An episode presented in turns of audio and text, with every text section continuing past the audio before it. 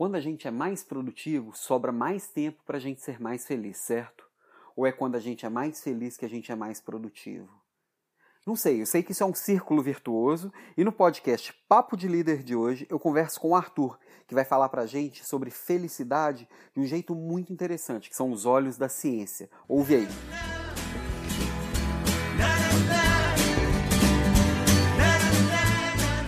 Hoje aqui no podcast Papo de Líder eu tô aqui com Arthur Correia. Mas como sempre, eu vou pedir para ele se apresentar, porque tem tanta coisa que eu com certeza não vou saber falar tudo, né, Arthur?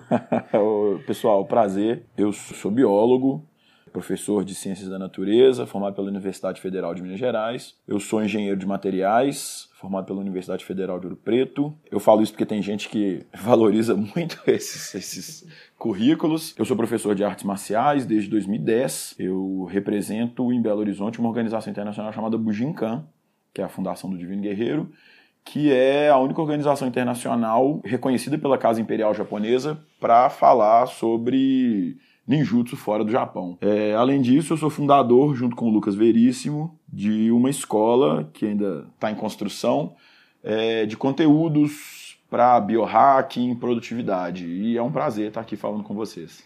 Maravilha. Inclusive, é, a gente se conheceu num, num curso que falava sobre Isso. produtividade, felicidade. Sim.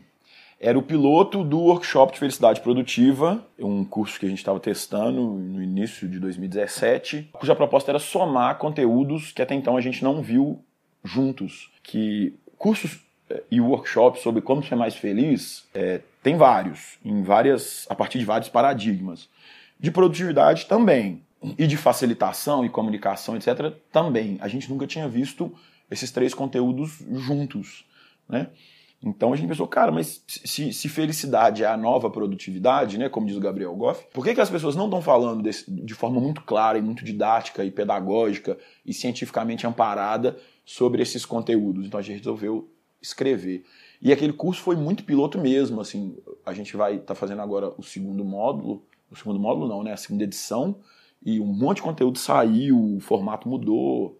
É, mas enfim, foi aquele, aquela foi uma experiência muito legal pra gente, inclusive, testar né, o que, que a gente achava que a gente sabia. É, eu vi o programa do novo aqui, deu até vontade de fazer de novo, que tem um monte de coisa diferente, né? Por favor, tá convidadíssimo. Caraca. É, e bem interessante que eu estou há alguns anos aqui estudando sobre produtividade, também já dei curso de produtividade aí para, sei lá, centenas de pessoas, eu acho já. E essa abordagem de trazer a felicidade como a base da produtividade, não o contrário, ou talvez algo que se realimenta, para mim foi bem interessante, né? Sim. E até de lá para cá, o, tanto o Arthur quanto o Lucas, a gente está bem próximo aqui, conversando muito, e que teve a ideia, pô, o Arthur tem muito para falar aqui nesse podcast sobre isso também, né? E um dos assuntos que trata lá bastante é sobre os hormônios. Bom, e, e, e tem, tem os quatro hormônios lá da felicidade. Conta pra gente um pouquinho sobre sobre isso, que eu achei bem interessante essa abordagem, eu nunca tinha visto organizado dessa ah, forma. Sim. É, porque felicidade é um tema fugidio, né? Como que a gente define felicidade? Todo mundo tentou e vai continuar tentando fazer isso, porque tem um conteúdo, um componente, na verdade, muito subjetivo. Então a filosofia tenta abordar a felicidade desde sempre.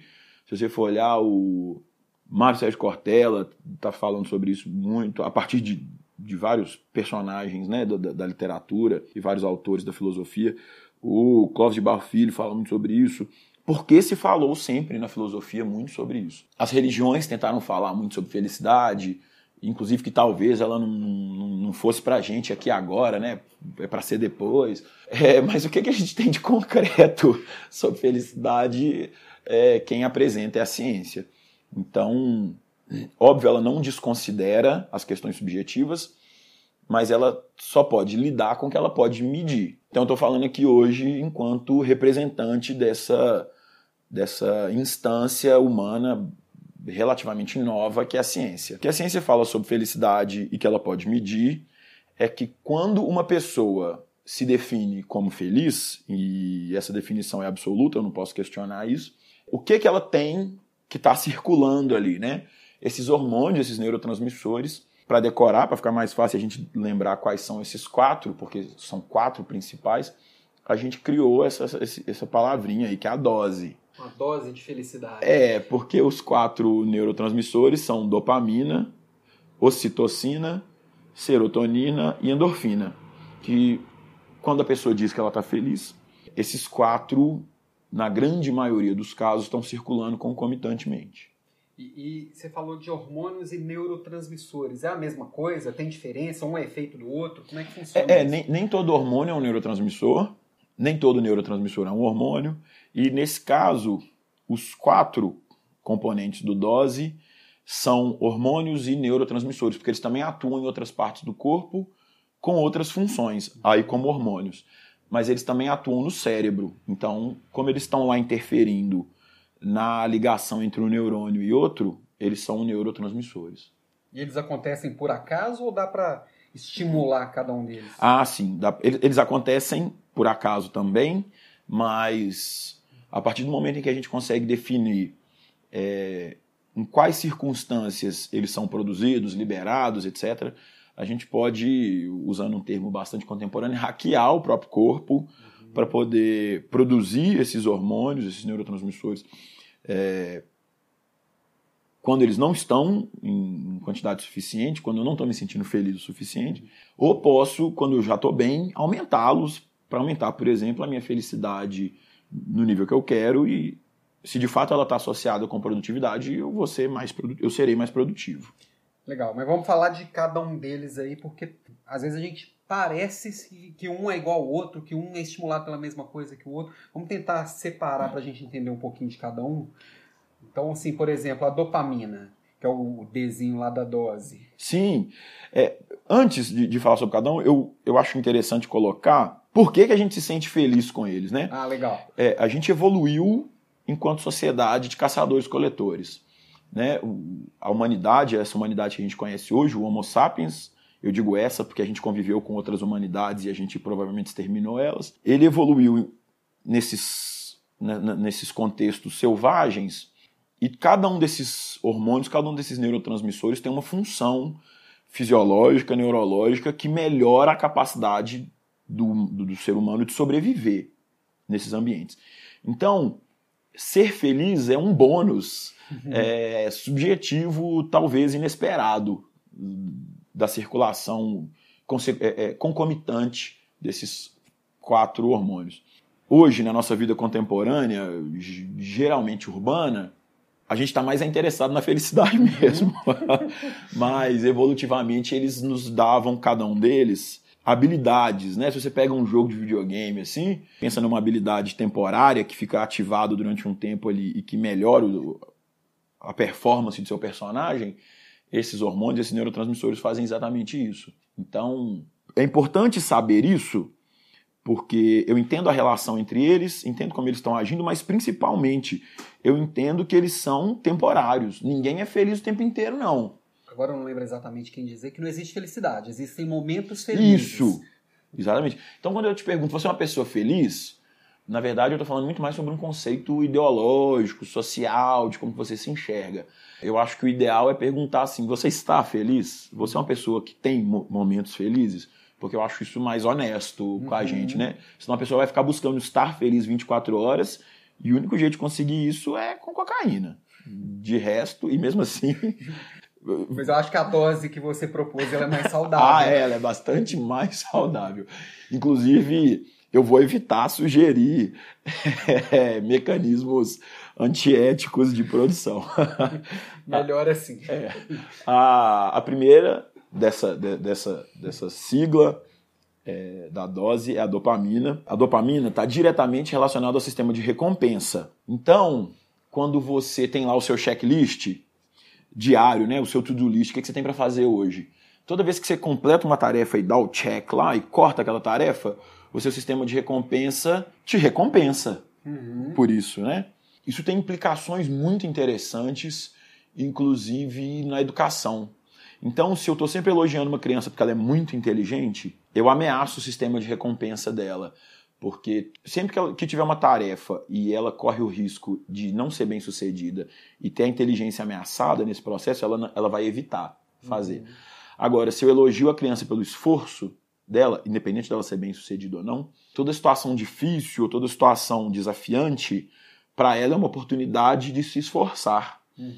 Então eu estimulo o sistema de recompensa dessa criança, ou desse funcionário, ou de quem quer que seja, lá no meu grupo, é, a se esforçar cada vez mais. E ele vai se sentir recompensado pelo esforço, não necessariamente pelo resultado. O resultado já recompensa a gente, está tudo bem, e é ótimo. É, a recompensa pelo esforço também é muito importante. Então a dopamina atua nesse lugar. Então, pensando evolutivamente, é isso, né? Eu tô lá na savana tentando caçar um preá, né? um porquinho da Índia, uma, uma coisa desse tipo. Eu tô na luta para poder capturar e quando eu tô me aproximando, eu sinto que eu tô me esforçando e eu percebo melhoria no meu desenvolvimento, cada vez eu tô mais rápido, a minha armadilha está cada vez melhor, minha técnica cada vez melhor. A dopamina é, funciona numa espécie de ciclo virtuoso quanto mais produtivo eu tô, mais eu produzo dopamina e ela aumenta a minha felicidade, minha percepção subjetiva de alegria de, de potência e eu melhoro também. Tem alguma coisa, além de concluir coisas, né? O que, que eu posso estimular dopamina no dia a dia? Ah, sim. Eu já vi gente, por exemplo, uma pessoa que estava querendo desenvolver o hábito de leitura, não gostava de ler ela colocava um chocolate a cada 10 páginas do livro. Ah. Segundo ela, funcionou. É, funcionou tanto para dopamina quanto para endorfina, porque depois a gente vai ver, e para serotonina, porque coisas que a gente come também estimulam esses, esses neurotransmissores, porque eles também são hormônios lá do sistema digestivo que atuam né, no, no peristaltismo e tal. É, mas essa pessoa foi um gênio, ou uma pessoa muito inteligente, ou muito esforçada, ou muito sagaz, ou muito criativa.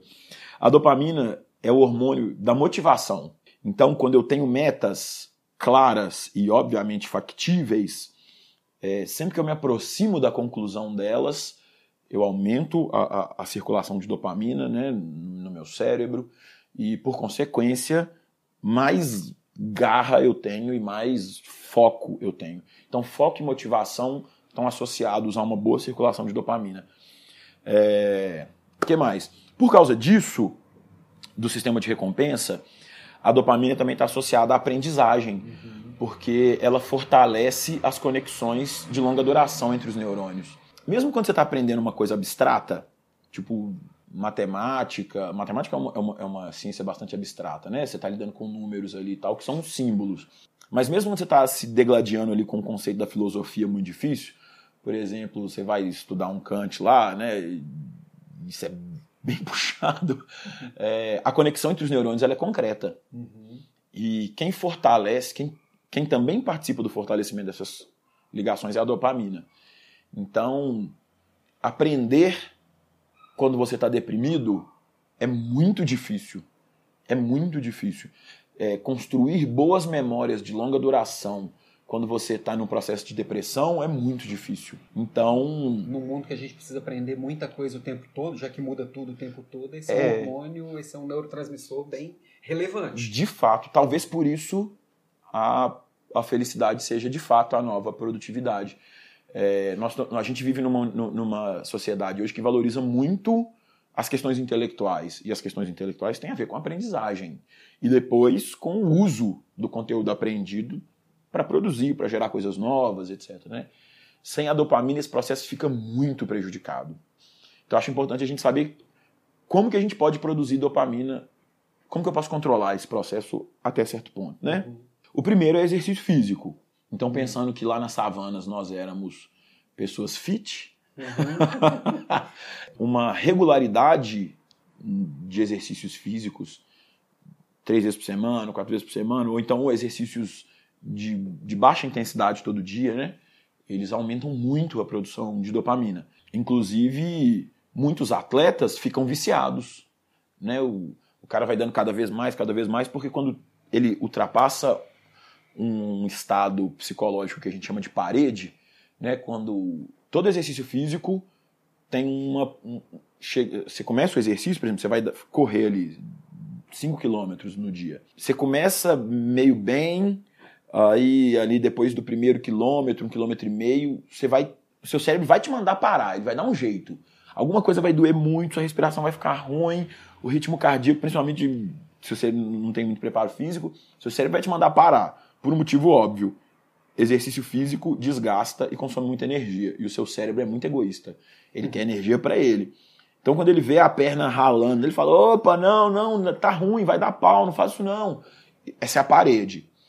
Se você ultrapassa, se você usa um, uma, um pouquinho de força de vontade ali e ultrapassa a parede, começa a produção de dopamina.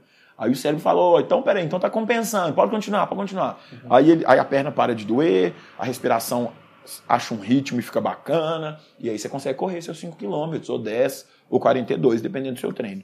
Então é muito importante. O cérebro, no início, ele vai te falar para parar. Se você fala, não, quem manda aqui sou eu, e você passa dessa barreira, é, beleza, o resto agora, não é que é fácil, mas, mas é prazeroso. Sim. Né? E no mundo de facilidades, muita gente ultrapassa essa primeira parede. Isso! A gente vive numa sociedade que valoriza resultados imediatos. Tipo, eu tenho que começar a correr e já me sentir bem, cadê a dopamina? Não, cara, você é parte de um sistema autorregulado muito complexo. Então, exercícios físicos. Pode ser muito intenso, pode ser moderado e pode ser um exercício leve. Né? Você vai fazer uma yoga não muito pesada, um exercício mais tranquilo. Você vai começar o seu treino de Tai Chi Chuan. Tenha paciência com você mesmo não é nos primeiros cinco minutos que a dopamina vai começar a circular. Uhum. Né? Outra coisa, meditar. Curiosamente, meditar vai aparecer nos quatro neurotransmissores. Meditar é uma coisa muito sensacional. E eu não estou falando isso do ponto de vista filosófico, religioso, não. Apesar de que foram as religiões orientais, né, que ajudaram a difundir o hábito de meditar, é, a ciência tem validado com, muito, com muita potência é, os efeitos neurológicos da prática meditativa. Então também não adianta meditar hoje e só daqui um mês, e só daqui um mês, e meditar de vez em quando porque está na moda, e meditar na praça para as pessoas verem que você medita, e pôr vídeo você meditando. É, é um troço de todo dia, igual escovar o dente. Inclusive, você pode gastar ao mesmo tempo. Se você escova o dente três vezes por dia, toma um banho por dia, vamos fingir que isso dá 20 minutos, separa mais 20 minutos para meditar todo dia, ou 10 que seja, os resultados aparecem a médio prazo. Mas a produção de, de, de dopamina aparece depois dos 7, 8 minutos. Então tem meditações de curto, de, de 3 minutos, que servem para outras coisas. Mas se você quer aumentar a dopamina que está circulando, ele passa dos 7 minutos. É difícil, é difícil sim. E é muito importante que você não tenha expectativas de ir para algum lugar mágico, né? Você medita para ir para algum lugar maravilhoso e tem sites maravilhosos. Não, isso é um benefício eventual da prática meditativa. Você tem um benefício imediato, que é a produção de dopamina, ocitocina, nem tanto, mas serotonina e endorfina bastante, né? O, o D, o S e o E são produzidos em maior quantidade durante a prática meditativa. Mas ela é muito legal, ela fortalece a memória de longa duração, ela reescreve caminhos dos neurônios, né? Então, ela te permite fazer conexões que antes você não fazia. A meditação te põe em modo difuso. Então, é a hora que você vai ter boas ideias. É... Por isso, essa coisa, né? A meditação te traz insights. É, também, né? Você também tem insights escovando dente, tomando banho. É, a meditação é um, é um jeito de pôr o cérebro de propósito em modo difuso. Por isso ela é tão poderosa. E a ocitocina? Bom, então, segundo segundo transmissor aí, você disse que, por exemplo, a meditação não, não é tanto para ocitocina. Sim. Ocitocina, pelo que eu me lembro, é o hormônio do amor. É isso? isso, ó, muito bom. A ocitocina, na verdade, evoluiu, a gente evoluiu produzindo tanto ocitocina porque ela é importante para criar laços sociais, familiares e sociais. Para sobreviver numa savana, o camarada sozinho estava lascado. Então, a gente meio que era obrigado a gostar das pessoas que convivem com a gente. Inclusive, quando a gente analisa alguns primatas, tipo chimpanzés e bonobos, que são nossos parentes muito próximos, então a gente consegue entender muito da evolução do nosso comportamento e da nossa fisiologia estudando eles, eles só conseguem cooperar em grupos íntimos. Então, se você põe dois bandos estranhos, eles não vão conseguir cooperar de imediato. Uhum. Esses grupos têm que ficar íntimos. A ocitocina ajuda isso. Ela é tida como hormônio do amor e ela tem toda uma relação com a maternidade, porque ela participa tanto da amamentação quanto do parto. Mas homens também produzem ocitocina, obviamente, e ela é o hormônio da empatia. O que é importante? A ocitocina permite uma relação de confiança num grupo. Porque, entre outras coisas, quando eu tenho bastante ocitocina circulando, aumenta a minha capacidade de ler microexpressões, de saber o que a pessoa está sentindo e pensando ou planejando, ainda que de forma meio genérica, sem a necessidade da verbalização. Então, mais uma vez, quando a gente estava lá na savana caçando juntos, isso era muito importante. A humanidade ainda não tinha um, um, uma linguagem verbal muito desenvolvida, e pensando numa situação de caça, nem é muito bom eu ficar falando para o grupo inteiro ouvir. É, então, essa capacidade de ler expressões, microexpressões, sinais físicos é muito importante, é muito importante. Então, pessoas pouco empáticas provavelmente têm pouca ocitocina circulando. Então, se você quer ser uma pessoa mais empática, se você quer se conectar com alguém que está passando por uma dificuldade difícil, porque essa pessoa é importante para você, use algum método para aumentar a sua ocitocina ali naquele momento. Quais são esses métodos aí? É, o primeiro método e o mais o que funciona de, muito rápido é o contato físico. Então a gente brinca, né, que tem um método que é o abraço de 20 segundos. Você abraça uma pessoa e fica e continua abraçado, não desiste. É, no início, 20 segundos. é 20 segundos, parece muito e é muito mesmo, porque tem gente que tem dificuldade com toque.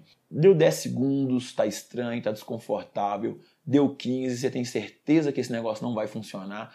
Na hora que chega no 17, você começa literalmente a sentir um aumento de temperatura no peito. Né? A ocitocina começou a circular ali. É... Você vai sentir um pouco de calor no rosto, na orelha. Se for igual eu, sua orelha vai ficar vermelhinha assim. E de repente você sente realmente uma capacidade de conexão com a pessoa. Então a pessoa está passando por um momento difícil, você não sabe o que, que você fala, você não está entendendo direito o que, que a pessoa está passando. Se for possível, dá um abraço de 20 segundos nela. Os dois vão, vão, vão produzir mais ocitocina e vocês vão poder se conectar melhor, você vai poder entender melhor o que, a pessoa está passando. E às vezes nem vai ser preciso falar nada. Uhum. Isso já é suficiente, porque a pessoa se sente acolhida e você se sente capaz de acolher. Essa é uma das funções da ocitocina. É... Outro, né? Qualquer tipo de carinho físico, até às vezes um aperto de mão, é, honesto, uhum. porque a gente está lendo microexpressões o tempo inteiro. É, então, se a pessoa não for um, um, ator ou uma atriz muito boa, é melhor ser honesto. O que a gente chama de cafuné, né? Essa palavra não existe em outras línguas. É, ela é muito boa. Ela é muito boa, ela aumenta muito a produção de ocitocina, porque ela também mexe no couro cabeludo. É, tem toda uma questão da temperatura. A gente tem muitos feromônios ali no couro cabeludo, mesmo para quem é careca, né? Então, tocar, se a pessoa permitir, se você tem bastante intimidade com a pessoa, não faça isso com estranhos na rua, pelo amor de Deus. Em vários contextos, o cafuné pode ser desrespeitoso. Sim, então, isso, essa comunicação tem que ser clara. As pessoas, pessoas diferentes têm relações diferentes com o toque. Isso tem que ser respeitado. Por causa disso, tem uma, um outro meio de produzir ocitocina que a gente chama de ciclo das boas ações. Agora, o que é uma boa ação? Oh, meu amigo, depende. Né? Ver o seu contexto social, ver o seu contexto íntimo. O que, que para você é uma boa ação? Faça isso. Curiosamente, quando você faz uma boa ação, o seu sistema de recompensa, lembra lá da dopamina, ativando o sistema de recompensa, produz também ocitocina. Você se sente bem enquanto membro da espécie humana ou do seu contexto social, né? Isso aumenta a sua ocitocina, a sua produção de ocitocina, na verdade, a sua ocitocina que está circulando ali. E isso te predispõe a fazer mais boas ações. Então a gente vê pessoas, às vezes, eu vou falar de uma forma meio pejorativa, mas não é, me entenda, por favor, viciadas em boas ações. Uhum. Porque é gostoso ter ocitocina circulando, você se sente conectado, você se sente leve, você se sente feliz, você se sente maternal, sei lá, digamos. Então as pessoas começam a ajudar compulsivamente as outras pessoas, assim, às vezes ao custo do próprio bem-estar. Bom senso aí, né? O equilíbrio é sempre o ideal. É, sem dúvida absolutamente nenhuma. Ah, uma, uma coisa sobre a, a dopamina que eu não falei que eu acho muito interessante: ouvir músicas familiares. Então, ouvir a sua música favorita aumenta muito a produção de dopamina. Então, se você faz exercício físico ouvindo músicas que você gosta, porque às vezes as pessoas valorizam músicas por causa do ritmo, né? Ah, vou fazer um exercício físico, eu quero uma música aqui com 160 BPM, porque é o ideal, tem a ver com ritmo cardíaco, isso é legal também. Mas se você vai correr ou vai ali, sei lá, fazer jardinagem, porque atividades manuais também são muito boas para produção de dopamina. Ouvindo uma música que você gosta é tipo um super boost, é um super hack assim. Aumenta muito. Então, as pessoas às vezes inclusive entram em flow, que é um outro estado super produtivo que não tem ocitocina, tem adrenalina, tem anandamida e tal, mas é um estado de altíssima produtividade que também está associado à sensação de felicidade, por causa da música com qual que é familiar, músicas familiares produzem muito dopamina. Eu acho isso muito legal, você fazer um exercício físico, ouvindo uma música que você gosta, é, é, a sensação de prazer é muito alta. E depois você está super motivado porque dopamina tem a ver com motivação e foco. Sei lá, você tá, você tá virando noite num, escritório, produzindo um negócio, ou tá numa maratona, tá escrevendo um texto ali, tá num daqueles camps de programação, né? É, você vai passar 50 horas imerso ali, produzindo pra caramba. Tira um intervalo de 30 minutos para correr ali em volta do quarteirão, ouvindo uma música que você gosta. Você vai voltar, não vou dizer zero não, mas você volta muito, muito, muito bem, muito produtivo seu cérebro deu uma renovada, tirou lixo. É, se você puder juntar isso com uma soneca, porque a dopamina também é produzida nessas sonecas de até 30, 40 minutos, caraca, você volta máquina. Então essa combinação é muito boa para a produtividade. E é interessante o poder que a música tem nas nossas emoções, né? Diretores de cinema sabem disso ah, há, há, muito tempo e tem gente que ainda não usa isso a seu próprio favor, né? Sim, sim. Como que ela pode te levar a emoções dependendo de cada música, de, do que cada tipo de música te influencia. Sem né? dúvida absolutamente nenhuma. Mas vamos falar da serotonina. Isso. A serotonina, ela atua no sistema digestivo, então ela tem relação com o apetite também. Mas ela é responsável por regular, ela também é responsável por regular o sono e o humor. Então, pessoas bem-humoradas, flexíveis, não necessariamente fáceis de lidar, não, não tem a ver com isso mas pessoas que pautam o, o, o próprio a, a, as escolhas de como agir pelo bom humor, que conseguem rir de si mesmas, eu acho isso uma habilidade contemporânea crucial, que é rir de si mesmo, é, e às vezes é muito difícil, tem a ver com uma boa circulação de serotonina. Os testes de depressão, né, quando uma pessoa está deprimida e tal, muitos dos remédios são atuadores relacionados aos receptores de serotonina, ou serotonina, ou algum sintético da serotonina e tal. A serotonina não é só para você se sentir feliz, é para você não se sentir triste. Eu acho uhum. isso muito poderoso, uhum. né? Às vezes você tá lá na bed, né? Pô, respeita a sua bed, não sei por qual motivo, não. Sua serotonina não vai estar tá alta. É importante você respeitar, lidar com aquilo. Às vezes é um luto. Fazer, fazer digamos assim, a digestão e, uhum. e, e, e o metabolismo do luto é importante.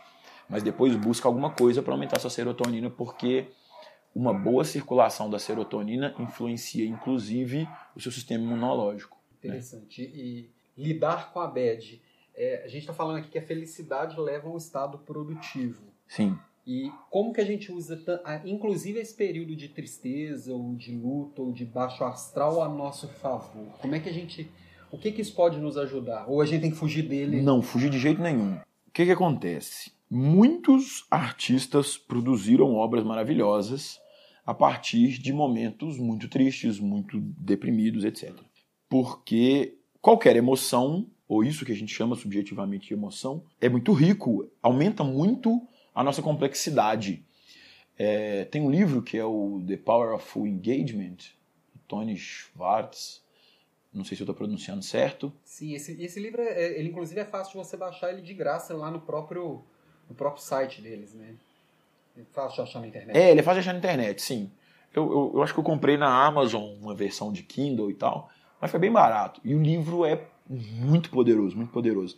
Ele fala que a gente funciona em quatro instâncias: física, psicológico-mental, emocional, não sei se a ordem é essa mesmo, acho que é, e uma que ele chama de espiritual, mas que tem muito mais a ver com propósito, não tem a ver com religião, não.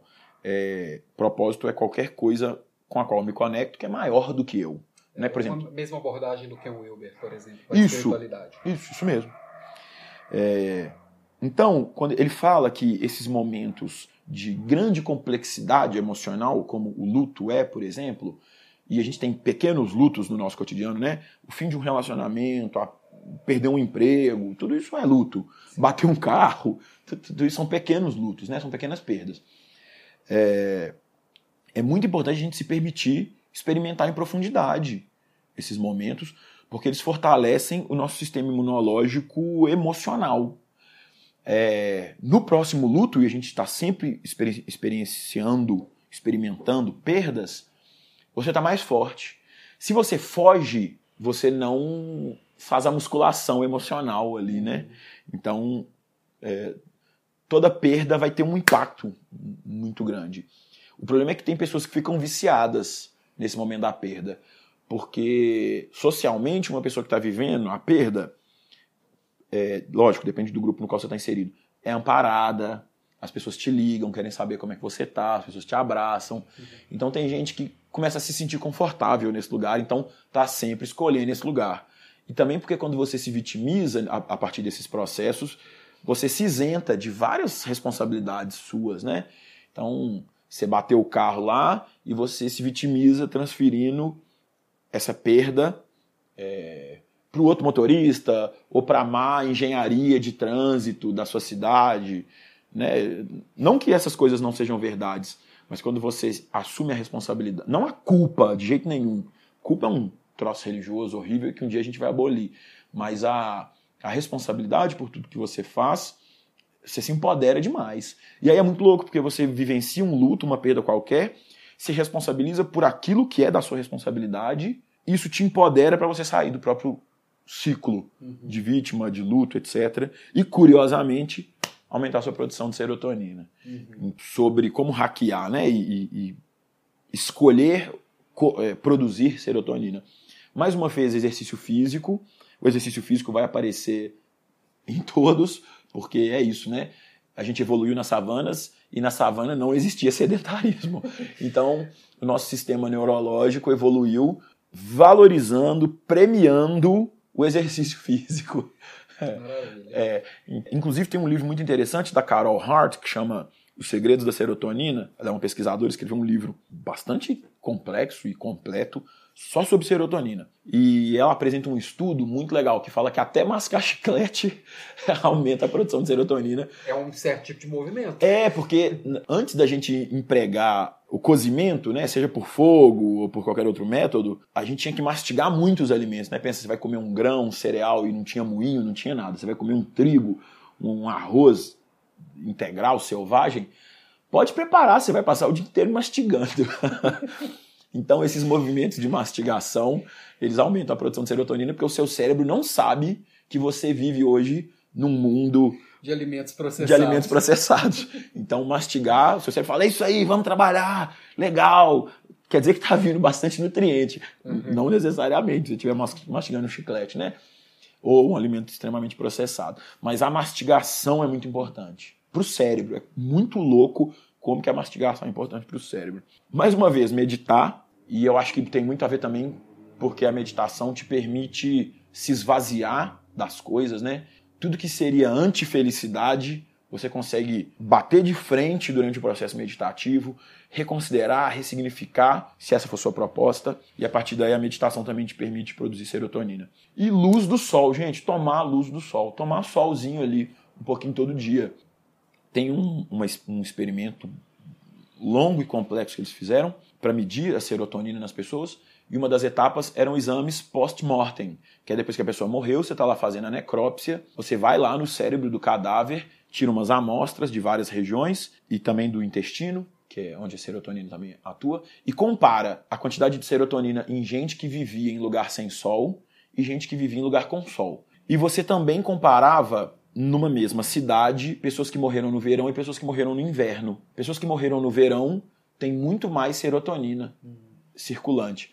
Então, sim, quando os Beatles cantam Here Comes the Sun, para quem mora na Inglaterra, que tem uma semana de sol por ano, isso é muito relevante. Agora, quando o Lulu Santos canta Lá Vem o Sol, não faz sentido nenhum, porque a gente está num país tropical, que tem sol pra caramba até no inverno aos fãs de Lulu Santos, me desculpem, tá? é só um apontamento científico, não expressa uma é, opinião. É só um comentário referente à versão. Enfim, tomar sol. E outra coisa, que nem aquele negócio de ler o livro com um chocolate a cada 10 páginas, também não adianta você pôr uma barra de 180 gramas de, de chocolate a cada 10 páginas, né, gente? Põe um bis, pelo amor de Deus. Porque comer Termina chocolate. o livro, tá gordo. tá uma, tá uma baleia. É, ou pelo menos tá diabético, né? Alimentação, chocolate, nozes e castanhas, esses alimentos, eu, eu vou chamar de, de, de oleosos, né? Mas também que tem algum tipo de gordura animal, tipo queijo, carne, etc. Você que é vegetariano, coma castanhas, né? Eu, provavelmente, se você tem um nutricionista, ele já te falou isso. Esses óleos vegetais e o chocolate também tem bastante disso. É, o chocolate é a, a castanha torrada do cacau, né? Eles aumentam muito a produção de serotonina. Então, quando você vê lá no Harry Potter o professor Lupin é, dando chocolate pro Harry Potter depois que ele é atacado por um dementador, o dementador rouba a alegria das pessoas, né?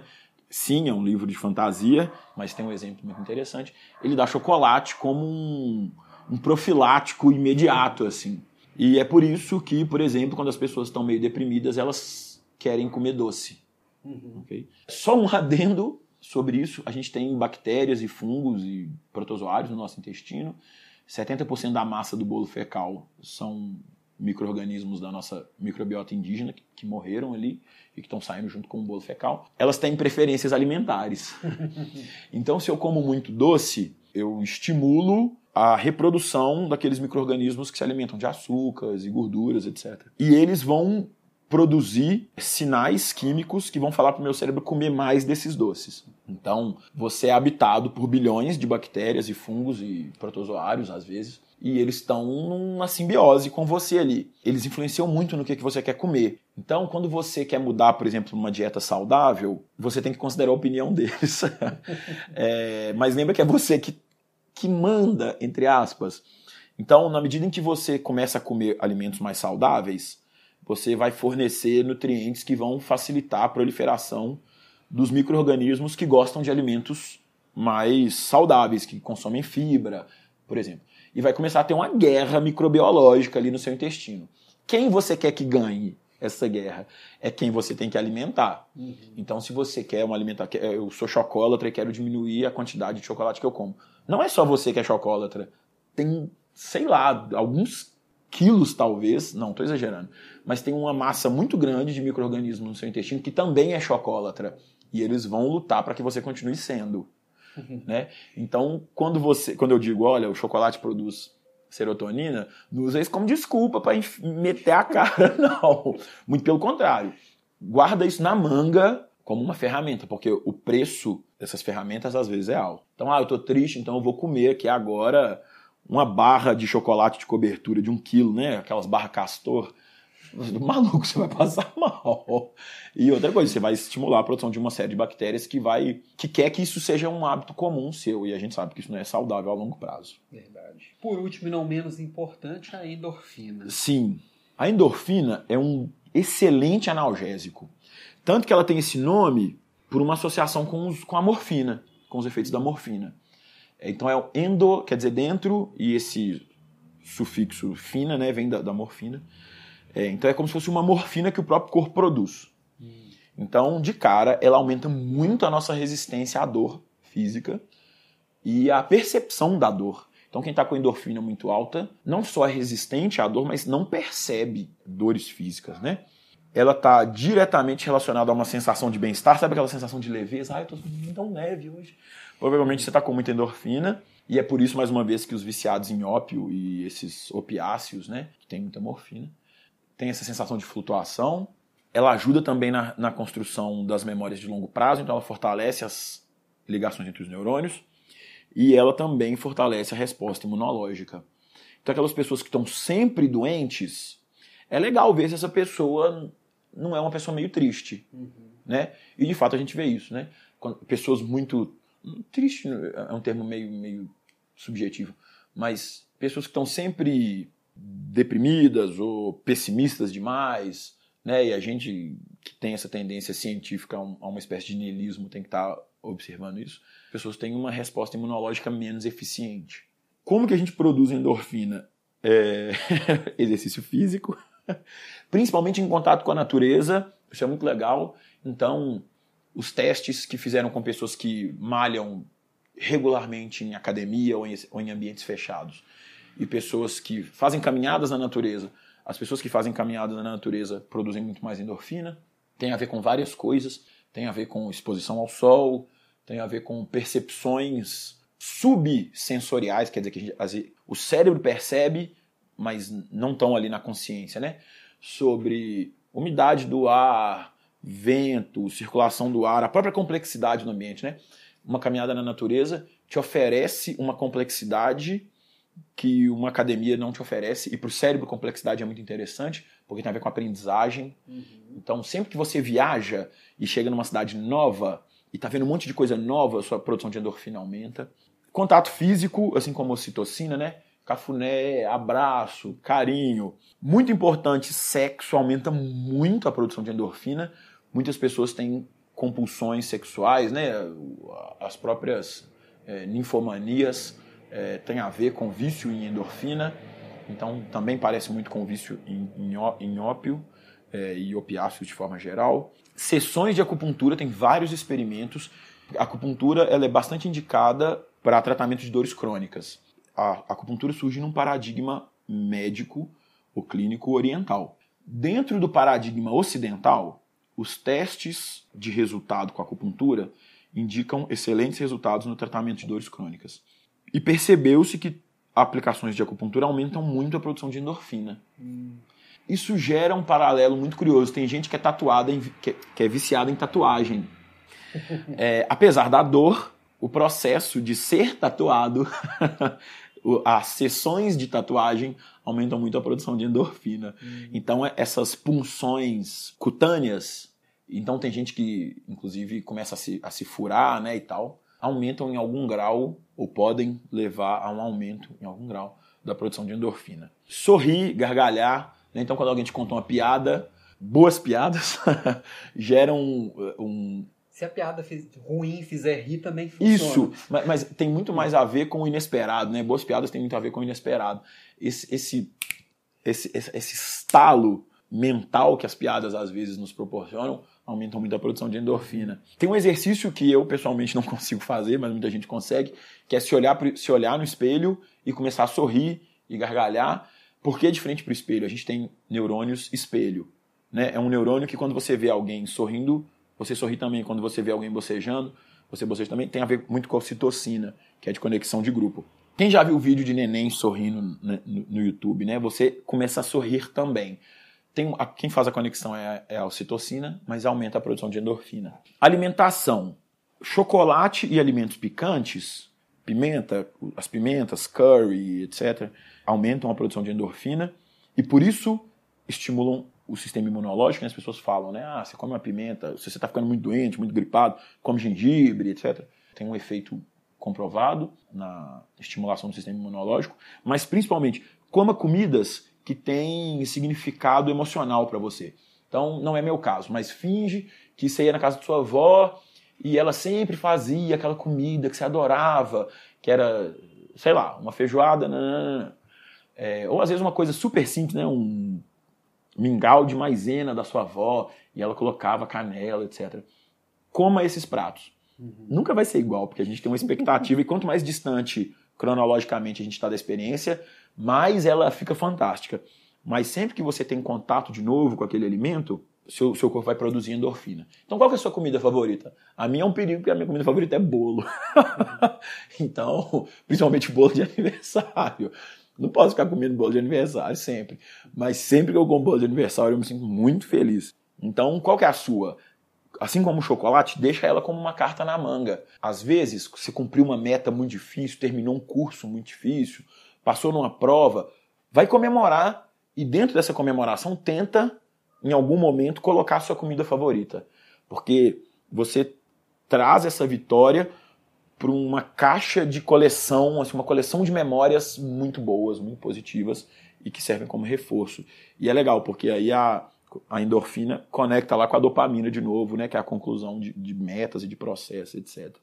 Bom, a, a, gente falou aqui bastante de produtividade, felicidade e muito do, desse embasamento você traz da biologia, mas você também estudou ninjitsu lá no Japão o que que vem de lá, o que que não vem de lá, como que... Puxa! É, acho que dá, dá conteúdo para outro podcast, né? dá, dá Mas mesmo. se puder resumir algumas coisinhas relacionadas ao que a gente falou, o que, que você trouxe do Japão de interessante sobre esses temas? Bom, eu fui para o Japão em 2016, eu já treinava aqui há 16 anos.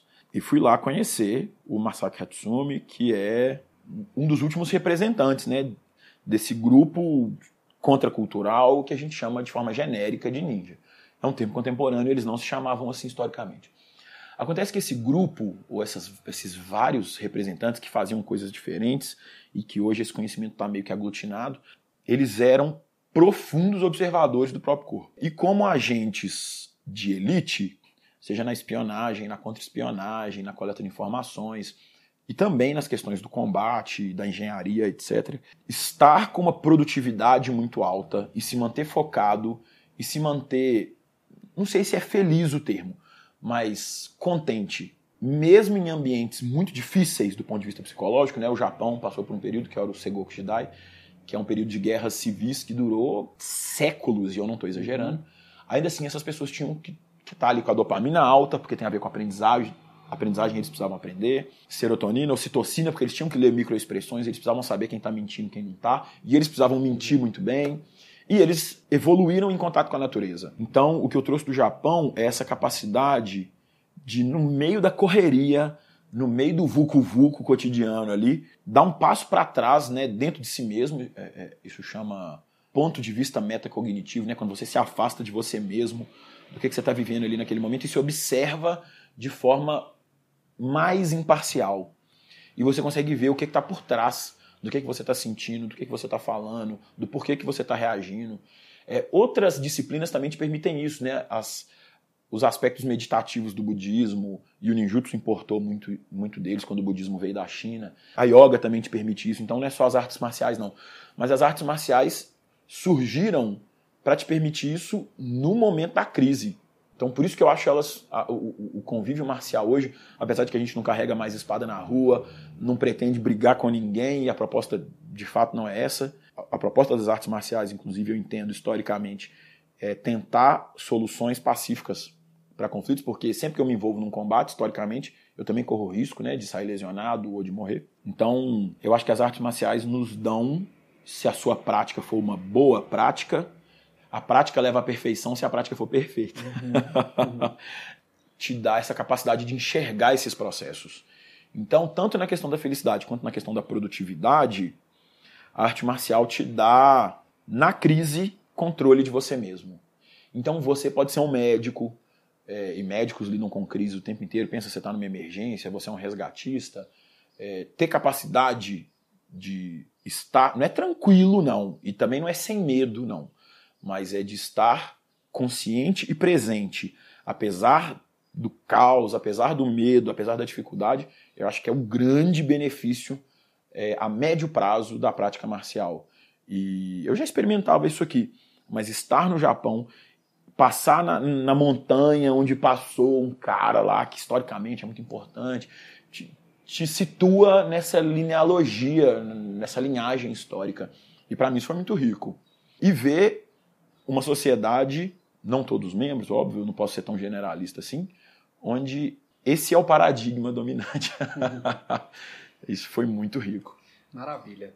Bom, nós, como disse, isso tem assunto para muita, oh, muita mais coisa. E vamos ver se a gente combina uma segunda sessão. Queria agradecer, Arthur, ter ah, vindo. Prazer.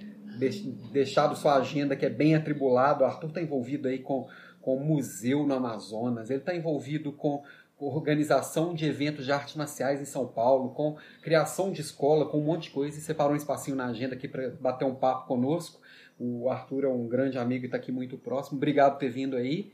Então, gente, ouçam aí os próximos podcasts também do Papo de Líder. Espero trazer gente legal aí, igual o Arthur conversou com a gente. Um grande abraço.